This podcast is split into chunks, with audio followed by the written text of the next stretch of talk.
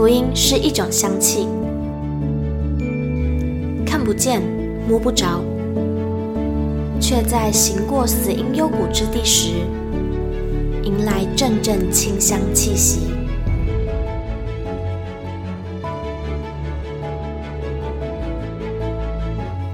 愿北纬二十三度的我们，一同写下的故事，化作世界的反击。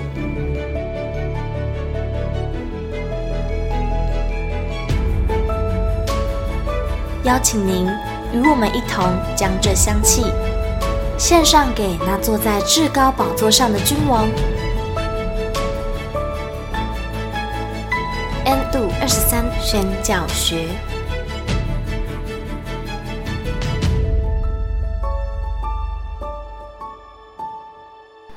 Hello，欢迎来到 N 度二十三宣教学。最近我们很多文章都跟八福有关，主要就是想让更多人认识八福基地这个地方。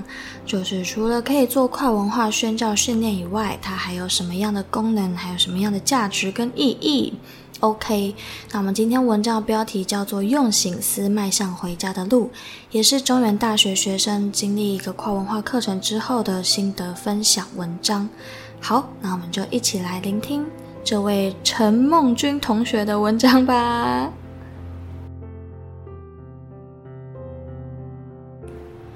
用醒思迈向回家的路，文陈梦君。经过这三天的课程，我只能先表示收获很扎心，让我反思自己好像对于自己的人生一直是很没有想法的，时常局限自己的标准。觉得一切有就好，不求自己能奢望太多，更直白地说是放纵自己，荒废人生。我虽然读的是设计系原住民专班，但我却对于自己部落的问题上一知半解。设计可以很死，但也可以造福很多人的生活变得更好。那比起一直在部落付出的年轻人来说，就显得我到底读书是为了什么？只是比别人在学历上高一点，还是家人也期许我能看得更远？总是在面临问题上依赖别人会给我方向，但我自己知道，我只是不敢去承担每个选择所带来的结果。我也是为着自己很多时候的不勇敢找了很多借口。看到鲁玛夫老师拍摄的那些在边境的照片，不论是受伤的孩子，还是为了拯救他人性命努力的医生。陪伴孩子学习的学生，很多明明一样的年纪，甚至有更小年纪的，但他们让自己能有不一样的选择。那我是否也能够为了这世界的需要去给予什么？我也有跟教会去过服务队，很多半是因为跟着我姐姐才去的。或许当时的我一直觉得这样就是付出了，这样我就给予并且帮助过人了。但败坏之先，人心骄傲。尊荣以前，必有谦卑。那样自我满足的心，让我变得目光短浅。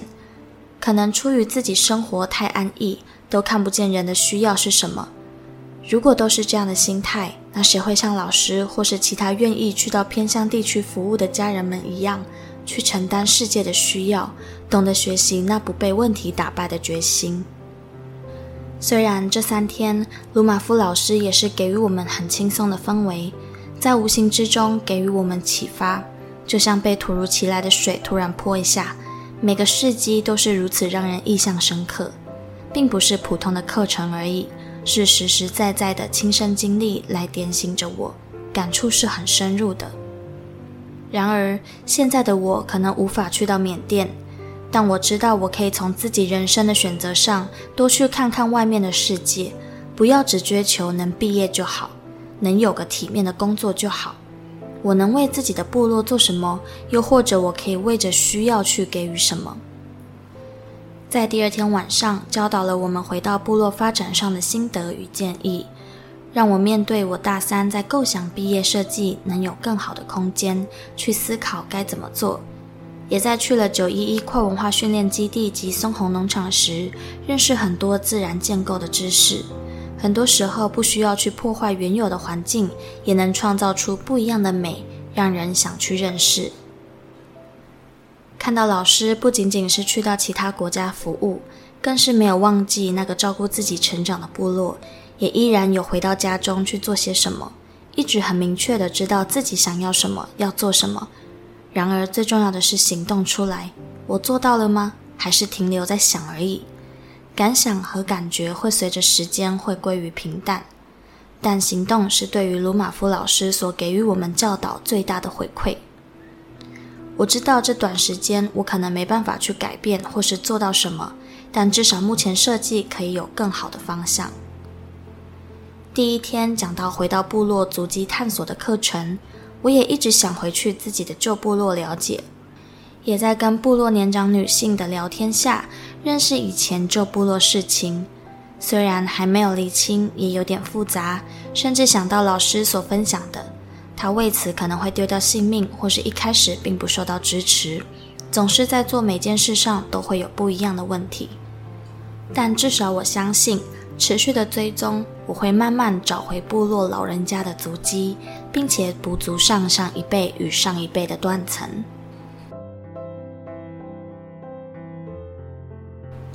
哇，读完这篇文章，真的觉得这位学生很勇敢呢。很愿意把自己的真实的想法写出来，而且我也觉得很特别，是在一个短短的课程里面，他却可以有这么深的感触，而且这个感触听起来、看起来就是非常的诚实、非常的诚恳，就好像这个人的生命再一次因为谦卑在神面前，谦卑在任何他所遇到的困难环境面前。他才有了一个新的动力跟新的方向，去面对人生的下一个关卡。哇，祝福梦君啦！在看到这篇文章的时候，其实我也觉得跟我自己很像，但我也不确定自己过了这个关卡了没。就是，呃，就是只只在一个想的动作，而没有实际行动。就是好像很常在我的生命当中会有这样子的情况发生，因为太害怕去承担结果，所以就什么都不做。哦，换我也在反省，但就很开心。我是在大三的时候认识主，然后回到主的家里面，那个感觉真的是，真的就像圣经所说的，呃，敬畏耶和华是智慧的开端。真的只有敬畏了神，才会。开始正视自己生命当中的问题，也可能是因为有了神，我们才有勇气去面对我们生命。因为如果是没有神的状态，我觉得一般的人很难会去这样反思自己的生命，除非真的遇到了什么超级大的困难，就是家产倾。倾家荡产的情况下，才有可能会去思考自己的人生是不是哪里出了问题。可是，如果是在安逸的环境之下，我觉得很少有人有这个机会会去反省自己的生命，反省自己的里面的问题。哇，我相信那时候卢老师看到这篇心得，应该是很感动的吧？因为在跟他一起去上课的这段期间。也一直听到他说，他其实在，在呃大学里面教书是为了撒种子，就是希望这些原住民专班的同学们可以因为这一次的课程，然后有一个新的启发或是新的感受。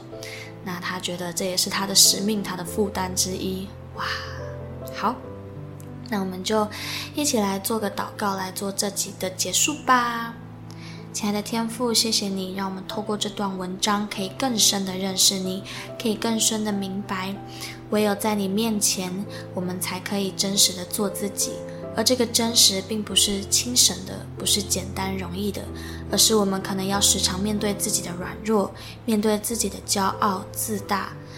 而在一切困难当中，我们要学习谦卑降服在你面前。好让你的光、你的道路指引着我们未来的方向。主祝福所有听到这集 Podcast 的所有家人们，我们可以在我们的生命当中遇到问题的时候，再一次的谦卑下来，在神的面前。主，谢谢你给我们的提醒。以上祷告是奉耶稣基督的名，阿门。好的，那我们就下一集见喽，拜拜。